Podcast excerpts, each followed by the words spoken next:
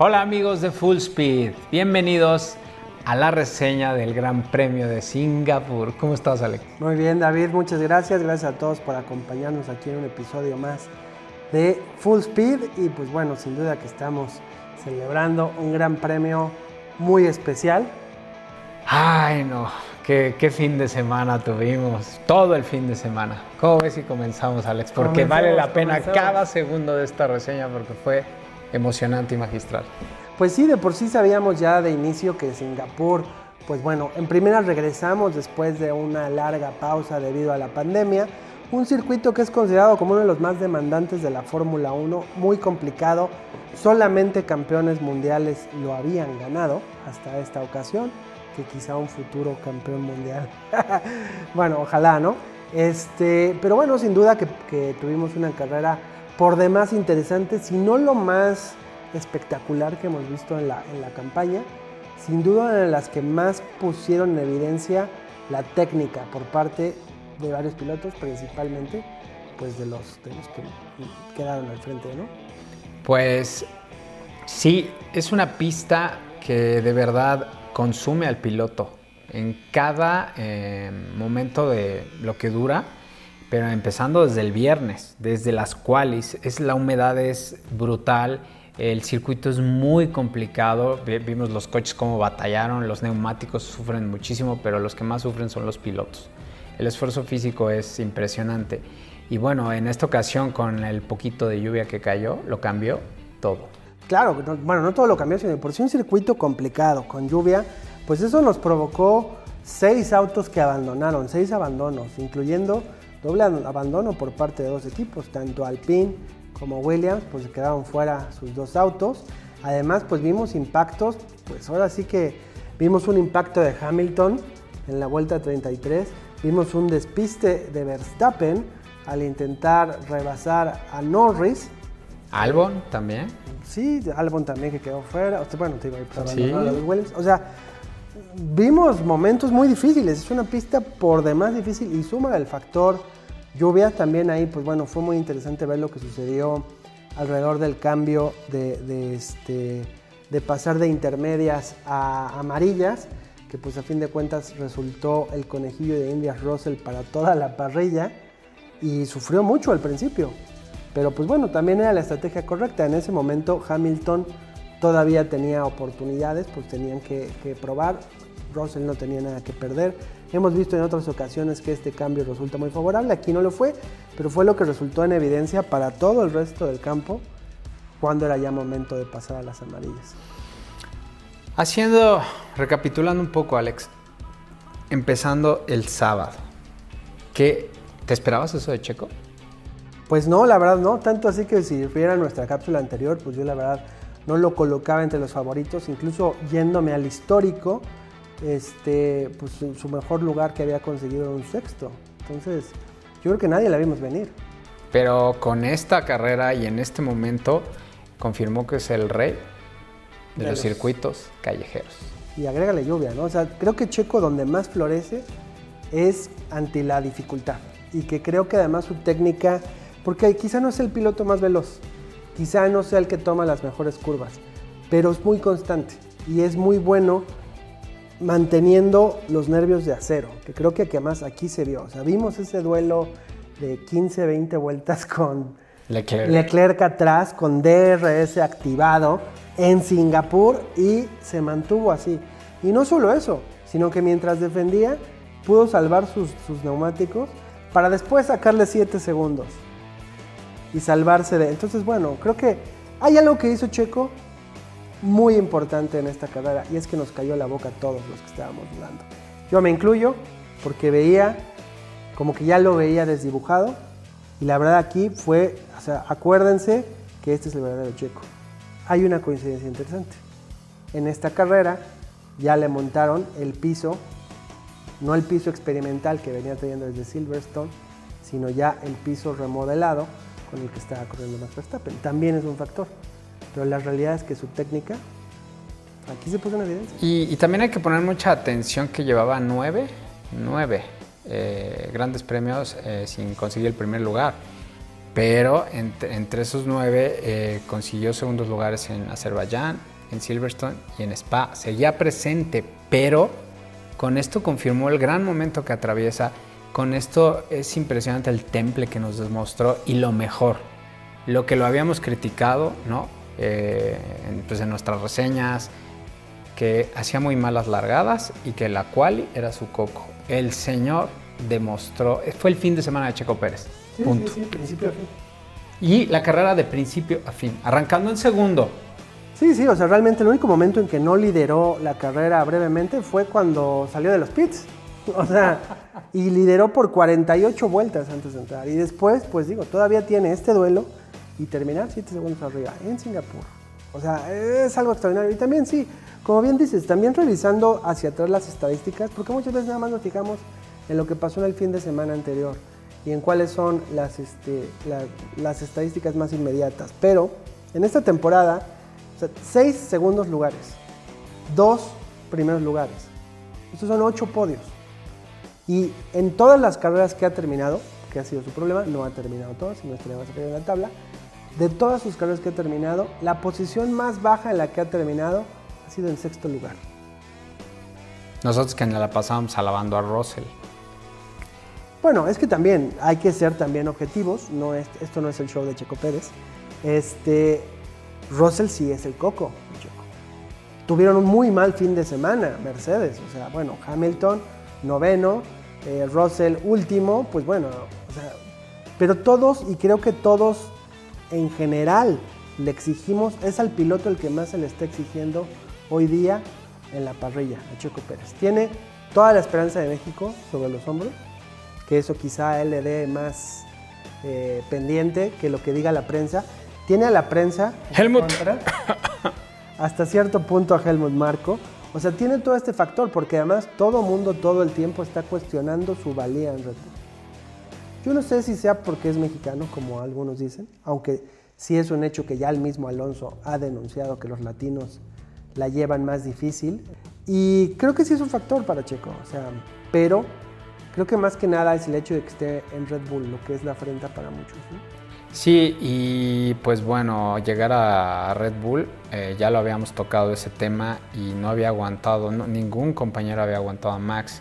Y esto que hizo Checo, es poner muy y dejar muy en claro quién es Checo Pérez en la Fórmula 1. Él no está ahí porque ningún apoyo, o sea, se ha ganado su lugar año tras año, carrera tras carrera. Y ese asiento que se ganó en Red Bull fue por ese trabajo arduo.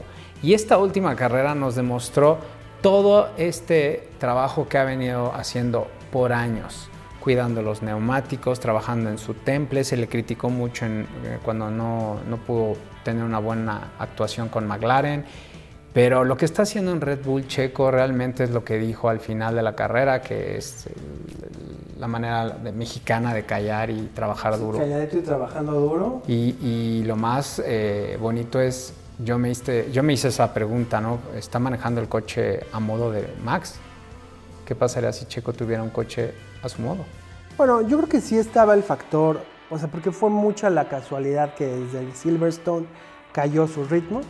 Por el y esto estaba ligado a un piso que sabían desde que lo montaron que causaba una reducción en el ritmo. Red Bull la calculaba en, una décima de segundo, pero claramente resultó mucho peor. y, pues sí es una casualidad que en el momento en que se cambia, eh, sucede esto. Porque también no hay que perder de vista cómo corrió Checo y cómo corrió Verstappen. Creo que en esta, en esta carrera vimos al mejor Checo de la temporada y al peor Verstappen de la temporada. Pues sí, es que Max también esa presión, hablábamos del, del récord que, que, ya va a seguir de Betel. Entonces, pues es obvio, es un, es un chico que le quedan años por delante y pues la presión le tiene que pasar de repente, ¿no? Y Checo, bueno, pasó este bache después de Mónaco, bache porque tuvo tres podios después, pero sí venía batallando con el coche realmente. Y lo más sorprendente de este domingo es que también tuvo que batallar al final de la carrera con el coche, tuvo unas fallas mecánicas y aún así se mantuvo en el primer lugar. La presión de Leclerc fue fuertísima. fuertísima. Y yo honestamente vi eh, una mayor tendencia a que Leclerc cometiera el error, y lo vimos claramente, a que Checo se equivocara. Checo tuvo unas bloqueadas, no muy intensas, pero tuvo dos bloqueadas saliendo en la misma curva por dos ocasiones, pero controló el coche. Leclerc estuvo a punto de irse contra el muro, feo. Y ahí nos dimos cuenta del temple que maneja Checo en estos momentos. Estaba en la zona, estaba en la zona, o sea, realmente, obviamente la, carrera más espectacular de Checo pues fue en Shakir, ¿no? O sea, venir de último lugar, ah, y ganar, en la que puede hacer de última carrera. Sí, sí, de guion de película. Y además en, el, Racing Point, entonces. Esa es su más espectacular. Pero su mejor carrera, a nivel técnica, a nivel piloto, a nivel madurez, a nivel todo lo que implica ser un piloto de Fórmula 1, es esta. Es el único piloto que no es campeón del mundo que ha ganado un gran premio en Singapur. Eso es muy fácil de decir, pero hay que ponerlo en perspectiva. No, es impresionante lo que logró Checo todo el fin de semana. Quali, largada y ganar de principio a fin la carrera. Y con las condiciones, o sea, lloviendo en Singapur y con problemas técnicos y con un Ferrari, literal, empujándolo. Sí, sí, sí, pues realmente algo maravilloso. Pero bueno, no nos quedemos solamente en Checo. Nada más para cerrar esta cuestión de Red Bull, creo que a, Max Verstappen también le va a servir. Hoy creo que vimos en este Gran Premio un regreso al Max Verstappen de antes, atrabancado, desesperado, errores que le costaron. Creo que eso lo puede poner en perspectiva. Él, para coronarse en eh, Japón, que pues bueno, es toda la intención de Red Bull, tiene que quedar en primer lugar y hacer la vuelta rápida. Entonces creo que a él le va a servir esto para enfocarse, para ver lo que viene y, y no saber que no puedes recaer en los errores de antes. Que si regresas a ser el piloto trabancado y lanzado, eso no es la manera en que se ganan los campeonatos. Entonces, pues también creo que fue muy completo para Red Bull e incluso lo vimos en la celebración del podio. Estaban ahí Checo y, perdón, estaba este Horner y, y viendo a Checo con ojos de adoración, como suele ser el caso. Yo creo que el mayor fan de, Checo Pérez en Red Bull es Christian Horner y pues Helmut Marco con una ligera sonrisa eh, completando el cuadro. Entonces, creo que vienen cosas buenas todavía para, para Red Bull, ¿no? Bueno, simplemente están por ganar. Sí, claro, están a nada de conseguirlo y pues bueno. Pues bueno, sin pasando ya también a otros equipos que vale la pena mencionar, algo muy importante que sucedió es que McLaren se coloca arriba de Alpine en la lucha por el cuarto lugar, es el best of the rest, pero es una lucha también muy interesante y por cómo sucedieron las cosas, porque se rompieron los dos Alpines. Por fin despertaron. Por fin, ¿no? Es que también no fue no solo que, que, o sea, fue circunstancia, fue circunstancial que quedara en la posición en que quedó McLaren, porque los dos Alpines estuvieron ausentes y porque Max Verstappen falló en su, en su rebase por Norris. Pero pues también les tocó el mismo circuito complicado y estar, o sea, quedarse ahí, ¿no? O sea, lo impresionante este, de este gran premio es que desde la primera vuelta Hamilton casi se topa con Magnussen, Albon despistando, o sea, sabíamos que iba a estar, pero complicadísimo, pues ¿no? es que no se presta para nada para los rebases, se veía. Son carros muy grandes, el, circuito es muy angosto. E incluso lo vimos pues también en la historia de Max Verstappen, o sea que pasó por muchas posiciones para terminar en séptimo. Y como lo hemos visto en otras, o sea, las remontadas no son su problema, pero es una pista particularmente difícil. Entonces sí, creo que particularmente en el caso de Ricardo es muy loable. Eh, todo se dio para este eh, cuarto y quinto lugar para McLaren, que entonces ahora los deja a 120, 129 puntos para McLaren contra 125 contra Alpine. Hasta solamente cuatro de diferencia. Ahí es una parte muy interesante del campeonato. También Aston Martin con dobles puntos. La última carrera de Vettel en Singapur es la persona que más ha ganado en esta pista tan difícil y pues terminan ahí en P6 y P8 bastante razonables. Stroll de una, una buena. No, dieron una muy buena carrera los Aston. Y pues digo, también incluso Ferrari pues no hay que demeritar el hecho de que pues terminan segundo y cuarto, no es este no es nada, nada despreciable. ¿Pero qué te parece si hablamos un poco del desempeño de Ferrari? Pues yo creo que el problema no fue de desempeño, ¿eh? Pero confirmamos un poco que eh, el, desgaste de los neumáticos versus Red Bull, o sea, Ferrari sufre, sufre el ritmo de carrera y lo hemos visto en los grandes premios, cómo se cayó Leclerc y también a Sainz la ha pasado. O sea, es complicado el, el- el- el monoplaza de Ferrari. Sufre mucho Como de que eso. pasa la larga. Yo lo que Sí, he sí, notado sí. es que a medida que, que va teniendo, o sea, que es más rápido a principios de la carrera que en las partes finales. Eso yo se lo atribuyo pues al peso del auto en comparación, porque lo vimos, o sea, realmente con un menor ritmo del Red Bull, Ferrari lo hubiera pasado, Leclerc Sí. hubiera pasado a, a- a Checo durante este duelo largo que se dieron.